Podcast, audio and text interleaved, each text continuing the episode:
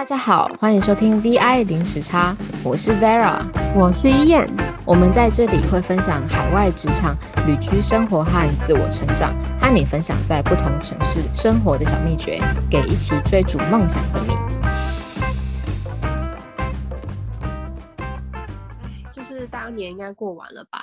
不知道就是大家过年的时候有没有做什么有趣的事情啊？因为毕竟就是现在继续 lock down，所以我们就还是闷在家里。大家已经就是非常紧绷，然后很多学校也要开学，所以我们就聊一些呃，大家我们在国外的生活吧。因为毕竟因为这个疫情，大家也没有办法旅游啊，或是去很多地方看不同的事情，所以我觉得就来缅怀一下我们还可以跑来跑去的时光吧。没错，我最近真的是写 essay 写到快快疯了，这个整个过年真是超闷的。所以呢，我们就决定这一集来聊一些我们过去在呃一些其他地方的旅游经验好了，那来帮大家解解开工的闷。好啊，虽然我自己也很闷，我不懂要怎么解他的闷。而且我刚刚在跟 Vera 闲聊，我说，哎，我觉得我们刚刚那个 opening 真的实在是太无聊了。那我来讲一个笑话给大家听好了，等下再切入正题。我那天就在跟我的一个朋友就聊一个笑话，然后他就问我说：“Are you a bank？” 然后我就傻眼，我说：“什么？你问我说就是我是不是银行？”然后我就傻说：“呃，是问我很有钱的意思嘛？”然后他就回说：“不是，不是，不是，No No No No No。”他说：“Because I have interest for you。”好，有没有很好笑，Vera？爱尔兰幽默吗？没有没有没有，这是我们自己发明的。可是你不觉得这很适合用来把妹吗？就是跟人家出去约会的时候，因为这照我就在我男友身上，他是爱尔兰人，试过，他笑的就是，我觉得好像都快从我椅子上跌下来了。虽然我也不懂这么好笑嘛。Anyway，circle back 回我们今天要讲的主题，就是我们要聊说，嗯，因为之前我们已经录过一集介绍我，就是 Ian 我自己之前的一些 background 啊跟经验。那今天我们直接聊聊另外一位 co-founder，就是 Vera，他在中南美洲的一些很。我觉得很奇妙跟很神奇的体验吧，再加上我自己身边认识的朋友里面，还真的只有她这一个人，女孩子跑到中南美洲还待了那么久，我记得两年多对吧？对，两年多。对。那我觉得这件事情就是，我觉得是非常特别的一件事情。那我就想要用这个东西来 opening，让拉大家多了解一下 Vera。所以我想要问 Vera 说，那今天如果用三个 hashtag 来形容你自己的话，你会怎么？嗯，跟大家介绍你自己。呃，我觉得，因为我喜欢冒险嘛，然后我喜欢尝试人生的各种可能，所以我会用三个 hashtag 是呃，patient、adventure 跟 infinite。哎，我觉得很不错哎，就是三个 hashtag，因为其实我们在国外有时候跟大家自我介绍的时候，会用这样的一个方式去让大家对你有一个很明显的一个 identity 的认识。那为什么是 infinite？你要不要讲一下？我觉得大家可能已经非常熟悉 passion 跟 adventure，可是对于这个 infinite 的这个意思或是它的用法，就是可能不是那么的清楚。你要不要跟大家讲一下？那我觉得 infinite 对我是一个很特别的一个字，也是我在从南美洲回来之后才开始呃醒思自己过去的一些经验啊，让我觉得呃，因为我过去是做呃在南美洲是做财务会计，那我现在呢是就读呃加拿大的行销管理研究所，所以其实这两个领域是相差非常大的。呃，对于要转换跑道这件事情，但我觉得啊，人生只有一次啊，就就是人生就是这样子嘛，就是有很多无限的可能。那你不去试试，Why not？你怎么知道呃你下一段的人生是什么样的结果？哎，那我要帮你补充一下，你刚刚说就是在。呃，南美洲对吧？然后跟大家补充一下，是巴西隔壁一个叫苏里南的一个小国家，我根本没有听过这个国家在哪。然后是是是是在巴西的左边还是右边？对不起，我觉得我地理好差，自负其短。呃，它应该在巴西的上面。好，哎，那你要不要用苏里南语跟我们打一下招呼啊？好，当地的苏里南语是一种就是有点像土著语言。那我用这个语言来跟大家 say how are you 好了，它叫。阿拉萨尼蹦，阿拉萨尼蹦，好像有在念佛经我觉得你像在念咒语哎。阿拉萨尼蹦，然后他们的对的，然后他们的说 I'm good，就是阿蹦。阿蹦。哎，那你要不要用爱尔兰语来跟大家打个招呼？我现在一时之间想不起来，我下次再补给大家好了。我现在只会 How are you？对不起，我上次有问我男友，但我完全忘了这件事情，就是忘了他想要怎么 pronounce。我太紧张了，我觉得我好像太在乎观众的 perception 了。好，哎，今天的主题是关于你在中南美洲、南美洲两年多的一个经历。其实我觉得大家应该会非常好奇，我自己本身也非常好奇。台湾人应该不多跑去中南美洲，或是我不知道，因为我自己比较就知道就是一些。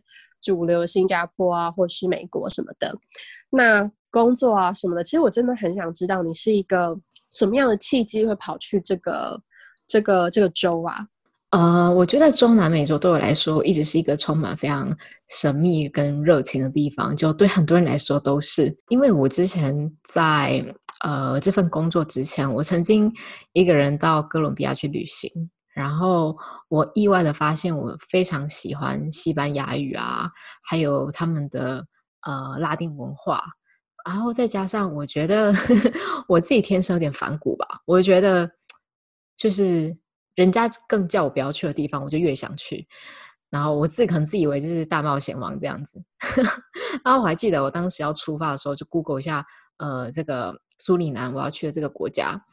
但是网络上那个时候资讯真的是很少，然后我记得我还问了我在中南美洲当地的朋友，呃，应该是厄瓜多的朋友吧，然后他就贴给我一个链接，呃，一个网站，然后他就告诉我，呃，这个网站就告诉我说，呃，要小心三件事情：雨林、毒品跟总统。哎，那当你听到这个时候，你是什么感觉啊？你有觉得害怕、打退堂鼓吗？我自己。个人我是非常好奇，就是雨林这件事情，因为毒品我可以懂，然后总统我也蛮好奇的，但我知道就是中南美洲版就是呃政治生态其实也是蛮复杂的，但是雨林是一个就是问号，就是为什么啊？我蛮好蛮想知道的。哦，对，那个时候我觉得那种感觉就是有点恐惧跟兴奋感混合的感觉，有点像在嗑药吧，让我有点嗨。那呃，雨林是因为。呃，这个国家本身就是在热带雨林里面，所以呃，其实雨林还充满蛮多呃危机啊。当然，就是雨林是一个人类还蛮少去的地方。那人类当当人类就是处对于未知的地带的时候，当然就是会呃对它有很多可怕的幻想吧。那你是在哪一个国家？刚刚好像已经有稍微提到是苏里南，对吗？那你在那边就是你知道你到底在做什么？我自己就很想知道你到底在干嘛。对，这是苏里南这个国家。然后我刚刚提到我在那边是呃是由台湾的公司外派过去的，然后是处理成本会计相关的业务。因为我之前的公司是远洋渔业嘛，我们公司是会根据呃世界的一些渔场，所以会在很多的一些国家设立基地。所以我们的工作其实还蛮机动性的。有时候呃那些基地需要人手支援的时候，我们就必须要。必须飞。那我之前是在中南美洲的巴拿马待过，啊，大家应该都知道这个这个二零一七年吧，与台湾 断交的这个国家。那 当时也很巧，我也在二零一七年的时候离开那边，然后被调到呃苏里南这个国家。嗯，我来跟大家做一下这个简单的介绍好了。就很多人应该很应该很少人听过这个国家。那其实它世界上呢，呃，这个热带雨林分布有大概九个国家。所以它是其中的国家之一，它其实有百分之九十的面积都是被雨林给覆盖的。有些人也称为它叫做世界之肺，因为它从呃空照图上面整个往下俯瞰很美，就像一个绿色天堂这样子。但我个人觉得它比较像一个啊神秘的禁区。啊，第一，我是觉得，因为雨林还有很多呃科学家还没有发现的物种嘛。那二来呢，我觉得其实南美洲很多国家，他们的呃政府啊的呃对整个社会经济的管制不是非常的完善，所以像枪支啊、赌博啊、呃嫖妓啊都合法化。那其实毒品走私就不用多说了。刚听到你说就是很漂亮，像绿色天堂一样，其实我自己会还蛮想去的，但我自己可能没有那个勇气去，一定要找别人，就是跟我一起去。就是你刚刚讲，就是百分之九十被热带雨林覆盖，我觉得是很很梦幻的一件事情吧。因为我自己本身在爱尔兰，爱尔兰也是树非常多，可是雨林是一个非常之复杂的地方。就你知道看电视啊，就这些电影都会演嘛。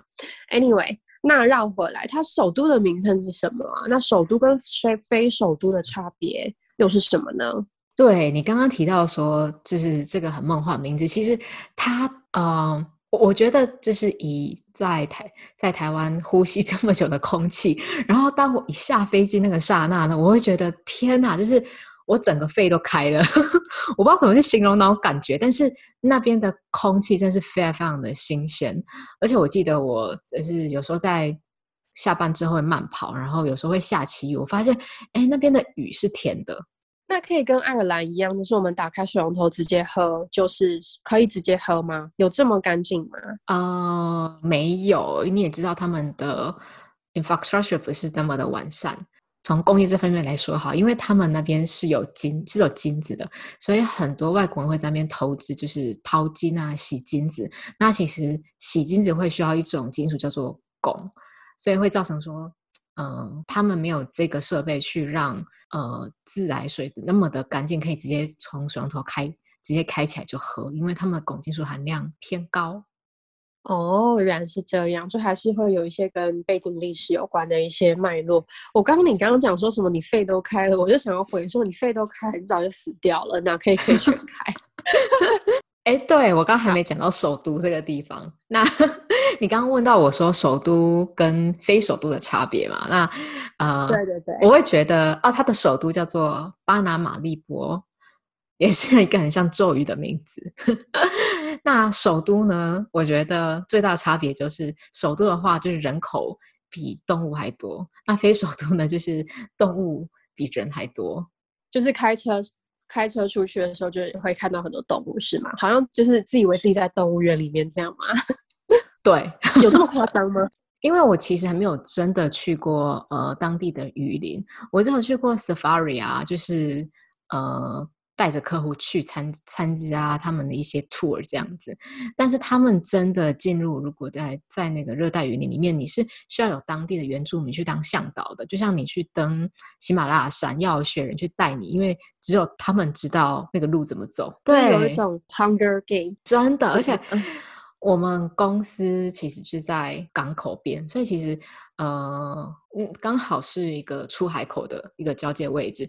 所以当有时候一下大雨啊，干嘛的啊，所以 你会发现一下大雨的时候，很多动物们 就会被从上游给冲刷下来。所以每次下雨完之后，你就会在可能出海口或是呃公司附近的水道上面发现很多生物。可能就之前听说好出现过蟒蛇啊、鲨鱼，呃，不是鲨鱼，鳄鱼。哦，那真的是动不动就是会看到很多小生物，哎，我觉得好有趣哦。如果是我，可能就把它们带回家养之类的。就是搞了半天，就是大家的宠物都很特别。就是嗯，我家有养只小鳄鱼哦，是某一次的，就是海的这个事故发生，我把它带回家的。那它的名字叫做 Colin。哎，我突然觉得你好会命名哦，怎么？突然觉得 Colin 这个名字好适合小鳄鱼哦。跟你说，其实当地人他们真的是会抓到那些奇怪的小生物，然后真的就会带回家养。我刚刚随意说，其实 Colin 是我男友名，我觉得超可爱的。好，这边对我来说，哎，是一个呃非常神秘的一个地方。那特别是在工作沟通跟文化上，对于大部分人来说，怎么跟这些中南美洲的人一起合作啊，还是一个对我来说是一个很不知算是谜团吧。那有没有什么这样的事情是让你气到跳脚的事情呢？这个绝对有。那刚刚提到这是他们整个国家的体制嘛？那可想而知，就是政府当然是就是最大的毒窝。哦，我这边想要提特别提到说，其实苏里南上一届，我现在不确定是上上届还是上一届那一届的总统，他其实是一个国家的通缉犯，因为呢，他。呃，派了杀手去暗杀了二十个当地的一些声望人士啊，譬如说记者啊、医生、教授他们，因为他怕这些声望人士手上握有他非法行动的线索啊。我记得我曾经还问我的当地的同事说：“哎，他们呃怎么去看待自己的国家的这个政局和动荡呢？”那我觉得他们很妙，他们就会回答我说。嗯，不能改变的时候，就只好就及时行乐啊，活在当下啊。那我瞬间真的秒懂，说为什么南美洲人那么的懂得如何 party，但跟他们共事就没有这么的开心了，因为最麻烦的是一些呃修缮的工作啊，可能还要催进度或干嘛的。那他们，我觉得他们总是有很多理由可以耍赖，尤其是身为外国人，在当地语言不通的时候。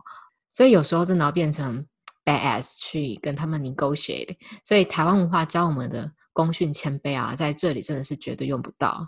对，其实这就是一个怎么样适应当地文化来做一个合作跟沟通的一个方式。因为我自己觉得，如果就是要改变他们这件事情啊，你太困难了，他们反而会觉得你这人好讨厌哦，就是跟你工作好困难。那你可以给我一个具体的例子，你是怎么跟他们做沟通的，还有协调的一个例子吗？呃，这个例子我也想要提到，我之前在那边跟当地的代理行的合作经验，就我们在。港口有很多仓库都是由他们来做管辖，呃，所以这个仓库的修缮作也是由他们去负责。但是他们真的很很会拖，所以呃，我记得有一次我们的仓库的呃修缮一直无法完工，所以造成很多的物品损坏。那跟他们单位反映很多次啊，他们都不来理会。所以我只好直接，我记得那一次我就直接去找负责人谈。那我就印出所有跟他们那个机构往来的 email 书信，跟呃缺失的照片，还有 invoice。那我就直接呢去找那个总负责人。那那个总负责人其实看起来超像那种 南美洲黑社会老大，他的身形就是大概是我两倍吧。然后我知道当地人就是身材非常魁梧，所以我我真的一踏进办公室的时候，我觉得我有点在颤抖。然后感觉他用一只手指就可以直接掐死我的，我那时候就一直对自己心里喊话，我要非常坚定的把我今天要做的事情，呃，跟他做一个了结。就很像去找他站，很像去去跟他下站帖这样子。然后一一进去办公室的时候，眼神就是非常坚定，然后很杀。我就把所有的证据放在他的桌上，然后直接双眼直视他，告诉他说：“呃，这个东西从什么时候开始，我们已经着手进行了，到现在有多少的费用，跟这些所有的延迟。除然后除我告诉他说：，哎，除非我看到明天工程开始直接进行，否则呢，我这些 invoice 我全部都不会支付。那他可能就开始找借口啊，什么。”呃，他有很多原因啊，但我知道他一定会耍赖，所以我在这之前呢，已经想好一套的呃的说辞，所以等于是我之前来的时候，就自己先在心里蕊一次，当时候去的时候，我可以来反驳他所有的理由，他已经没有退路，他没办法呃找到任何借口，所以后来就告诉我说，哎，明天他就可以动工了。哎，我觉得这真的是一个非常好的例子，就是你怎么做沟通跟 negotiation 的这个例子，因为就像刚刚讲，你会有一个你想要的一个结果，他当然会出很多不同。的借口来跟你做一个 defend，可是你在心里已经就是先演练好了，模拟演练说，OK，如果他丢 A reason 给你，那你要怎么用呃 A 方案的这个说辞去对应它？那如果是 B reason 的话，那你要怎么用 B 的这个说辞去对应它？我觉得这个是蛮有趣，我觉得我们之后应该可以来聊一集，就是怎么样做呃 negotiation 啊，就是沟通这些东西，可以让多让大家更知道，呃，就是在国外的这些困难。等等，哎，我现在突然有个问题，跟 negotiation 没有关系，因为刚刚那个就是我们已经聊差不多很严肃的话题了。我想要聊一下，就是刚刚前面有提到神秘禁区这件事情。那你有没有遇过在电影情节里面发生的剧情，在你的真实人生中上演？比如说 safari 啊，或者去体验一下，或者食人鱼的一个传说，就是你要解惑一下嘛？那我自己这边。刚听那个 Vera 提到 Safari，就是我记得我以前在国中的一个地理老师，他说他去非洲做 Safari 的时候呢，他就是带了一包洋芋片，他就把洋芋片打开的瞬间呢，所有动物，斑马，然后大猩猩，你可以想象所有你会在 Safari 看到的动物，然后看着他手上的那包的洋芋片，然后那个时候他就想说天哪，不对，他就赶紧的叫他们快点开那个车，然后所有动物都跟在那台车后面追那包洋芋片。后来他就把那包洋芋片给丢掉了，但是他也看到，就是那些小动物们，就是特别是猩猩们，因为追不到嘛，在地上就捶打自己的胸部，就是想说：可恶，没有抢到那包洋芋片，这好惊悚哦！但我真的要说，这个是去 safari 的一些基本求生原则啊，千万不要自己带太多食物去，因为我们去 safari 的时候，呃，当地的 tour 就告诉我们说。不要带任何的食物。那当地需要用餐的话，全部的食物他们会就地的提供我们。那你要讲一下，就是呃，你在神秘禁区里面发生的事情吗？其实我之前自从听到我当呃我同事的一个呃亲弟弟，他搭的当地的飞机，然后掉到当地的森林里面，我就完全的打退堂鼓这件事情。因为苏里南航空曾经是排名第三大危险的航空之一，而且你知道，在呃森林发生空难的时候，那个存活率真的是非常非常的低。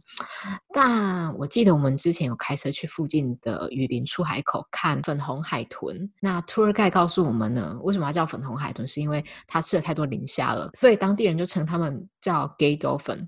在苏里南这个地方呢，有些海域它会贴上有食人鱼出没的这个禁止游泳这个标识，所以我要说那个食人鱼的这个传说是真的，因为他们就像鲨鱼一样，然后如果你有伤口呃下水的话，他们会闻到这个血的味道，然后会来把你啃食光，就像鲨鱼这样，他们的牙齿是真的很利，你知道吗？其实最酷的不是标本这个东西，而是其实当地人他们也吃食人鱼，他们是互吃。我觉得蛮酷的耶！我从来不知道他们会吃食人鱼，直到你跟我说这件事情。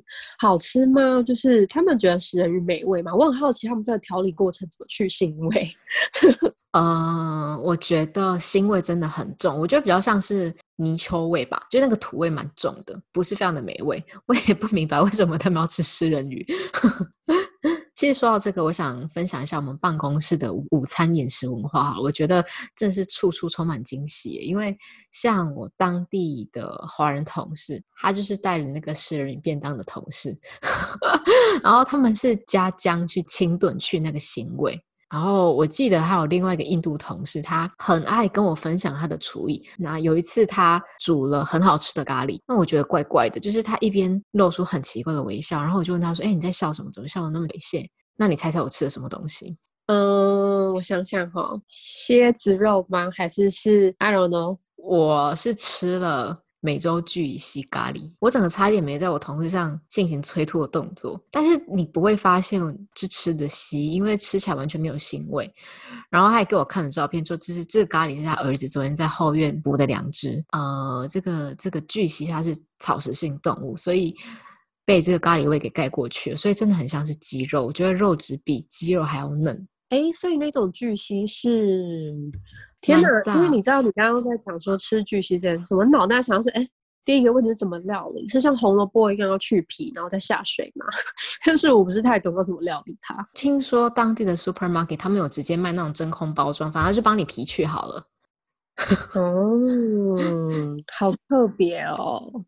总而言之呢，在南美洲确实是处处充满惊喜，不管在生活上还是工作上，也让我学习用不同的角度去看这个世界。最后呢，我这边也想提供一些建议和想法给呃想去中南美洲的朋友。呃，因为刚刚讲到社会体制的不完善，所以其实在中南美洲有呃很需要很大的耐心跟危机处理能力。譬如可能会遇到像载货的飞机啊无预警的停飞，或是国家网络突然整个停摆好几个小时之类的。如果在台湾发生，可能 CEO 就差不多要下台了，所以去中南美洲前，真的需要训练好自己的心脏，还有习惯这样的惊喜。那我们这一集就差不多告一个段落喽。如果你有任何想法或回馈，也欢迎私讯我们 VI Talk VI 零时差哦。感谢您的收听，我们隔周晚上九点在空中相会。